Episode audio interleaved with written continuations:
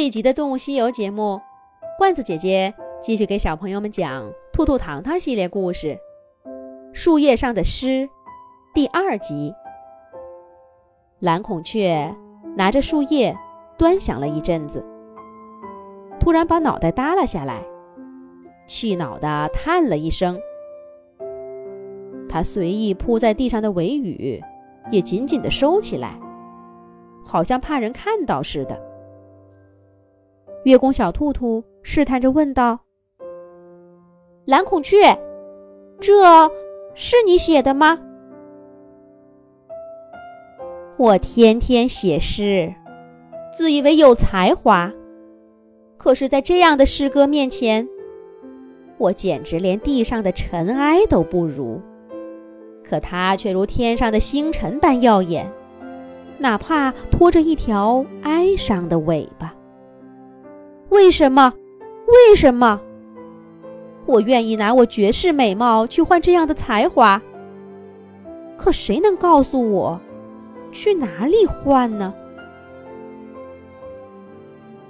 蓝孔雀自顾自地说着，虽然没有回答问题，但兔兔和糖糖已经知道答案了。兔兔上前试图拿回树叶，可蓝孔雀却紧紧地捏在翅膀里。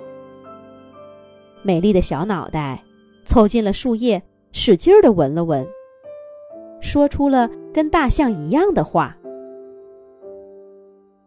这个味道，唉，我实在是想不起来了。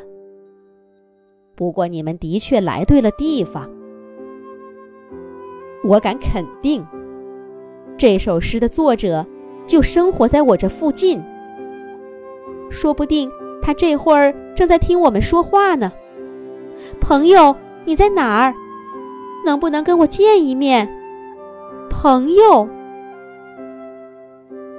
蓝孔雀兀自在那呼唤着。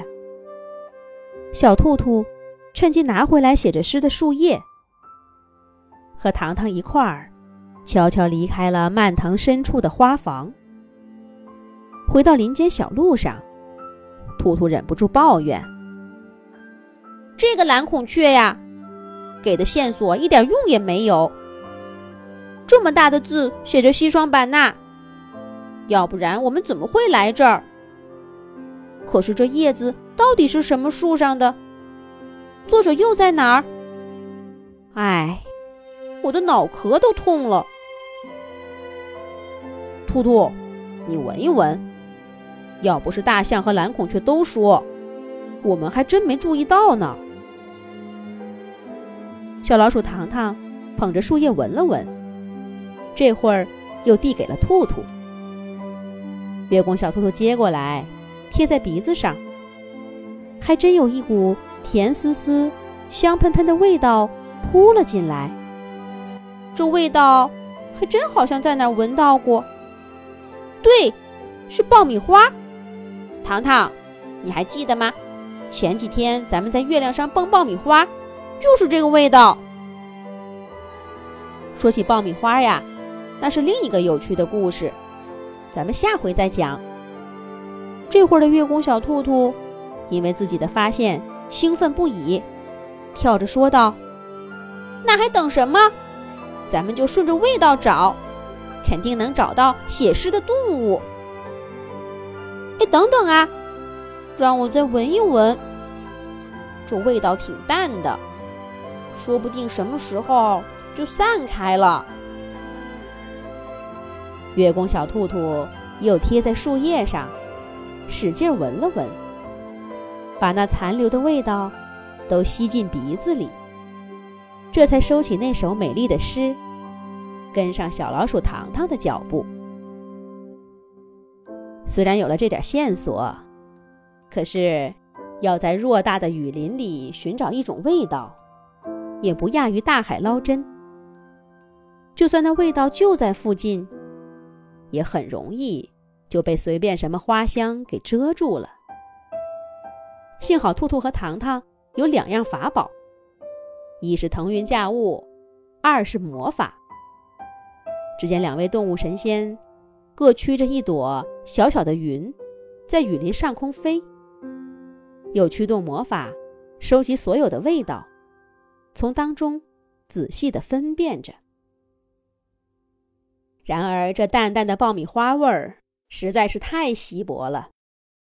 有时候似乎抓住了，但却无法确定位置。就算是兔兔和糖糖，也费了好半天的劲儿，才终于定位到一片半山腰处。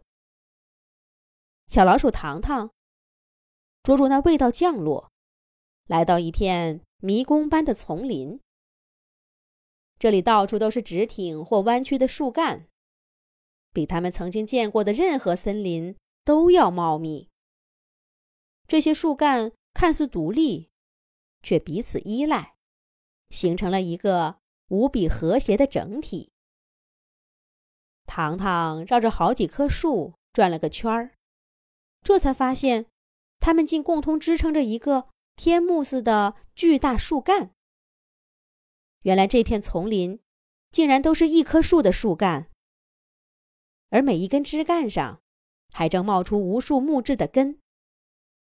有的像美人鱼的长发似的直垂进泥土里，长出更多的枝干，扩充这个已经无比庞大的家族；有的编织成一张密密层层的网，包裹着看不见的秘密。